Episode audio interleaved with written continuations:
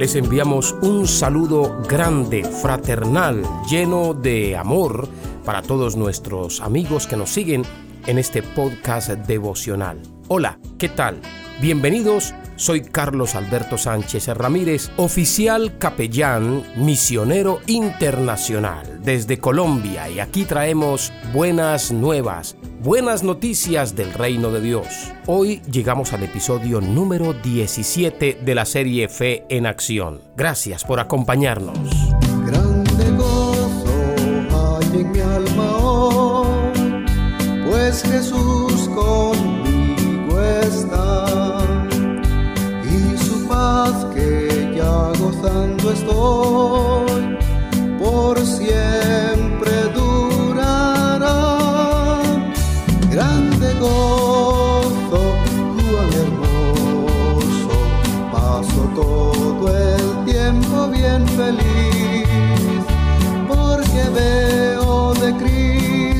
la sonriente paz, grande gozo siento en mí.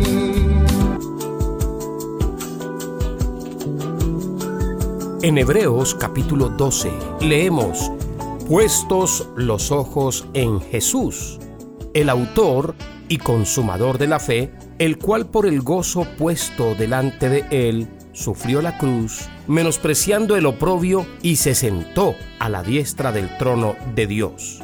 La palabra aquí nos enseña a mirar a nuestro modelo perfecto, para seguir sus pasos, para imitarlo en todos sus actos. No ponga sus ojos en los hombres.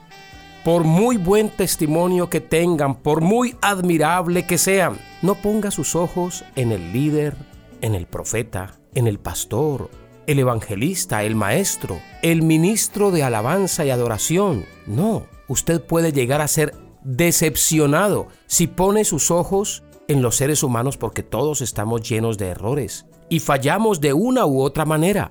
Aquí la palabra nos enseña, puesto los ojos en Jesús, el autor y consumador de la fe. La fe viene por el oír, el oír por la palabra de Dios. Ahora sé que la fe es lo contrario a la ley. Lo he aprendido mediante el estudio por mis propios medios de la palabra del Señor y que cuantas más personas se miren a sí misma o miren a los hombres y a sus propios esfuerzos para recibir del Señor más fe, esta fe es agotada en ellas. Por eso le doy gracias a Dios que nos está abriendo los ojos para mirar su gracia y entender que la fe actúa basada no en lo que nosotros hagamos, sino en lo que Jesucristo ya hizo por nosotros en la cruz del Calvario. A partir de hoy dejemos de señalar a las personas hacia lo equivocado en ellas. En cambio, les motivo a que miremos las personas con las lentes de Dios, a través de la sangre de Cristo. Señalemos lo correcto de ellas, debido a lo que Jesús hizo por ellas. Amigo, no tienes que desear tener más fe, para cualquier milagro que estés pidiendo a Dios en este momento. Solamente mira a Jesús en la cruz por ti y la fe que necesitas para afrontar cualquier decisión o reto llegará a tu vida. Sencillamente mira a Jesús. Él es el autor y consumador de la fe.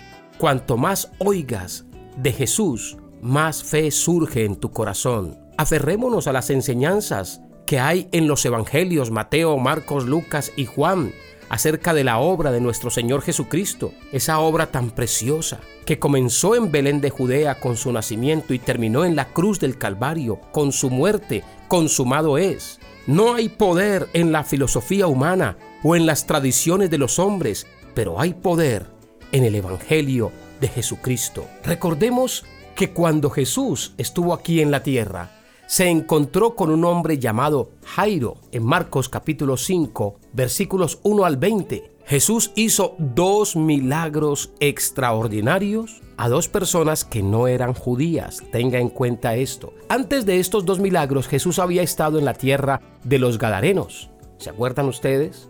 Y allí hizo un milagro de sanar al endemoniado Gadareno. Después de sanar a este hombre y hacerlo libre, la gente de allí en vez de recibirle con gozo, le pedían a Jesús que se marchara de su tierra. Y Jesús humildemente tomó la barca y volvió a Galilea. Allí ya le estaba esperando una gran multitud de personas en la misma orilla. En esa multitud apareció un hombre llamado Jairo, que era principal de la sinagoga. Este hombre no era un sacerdote, no era un religioso, había oído hablar acerca de Dios, tenía inquietudes en su corazón, era un hombre respetado en su comunidad y conocido por muchos. Tenía una virtud, tenía fe, era un hombre temeroso de Dios y aprovechó la oportunidad que estaba cerca y fue motivado a buscarle al acercarse a Jesús, se humilló delante de él y se postró a sus pies. Tenía una petición muy urgente. La hija de este hombre llamado Jairo estaba agonizando y él, Jairo, sabía que Jesús podía sanarla, podía salvarla. Tenía fe en el poder de Jesucristo. Donde Jesús iba, había milagros, transformación. Y por eso Jairo tenía la certeza y la convicción de que si ponía a su hija en las manos de Jesús, Él la sanaría. Aquí vemos también la disponibilidad y la pronta respuesta de Jesús hacia esta súplica de Jairo y fue con él en dirección a su casa. Cuando Jairo invitó a Jesús para que fuera a su casa, Jesús aceptó la invitación y fueron caminando, pero algo ocurrió. Había otra mujer que tenía una enfermedad desde hacía 35 años y necesitaba urgente un milagro. ¿Saben qué pasó? Mañana seguiremos con esta emocionante historia. Por hoy quiero invitarles a poner sus ojos en Jesús. Vamos a estudiar todo lo que Jesús hizo cuando estuvo en la tierra, cómo hablaba, cómo predicaba, cómo actuaba, cómo pensaba, cómo reaccionaba. Él es nuestro gran modelo de fe en acción. Recuerden las palabras de nuestro Señor Jesucristo, no solamente de pan vivirá el hombre, sino de toda palabra que sale de la boca de Dios.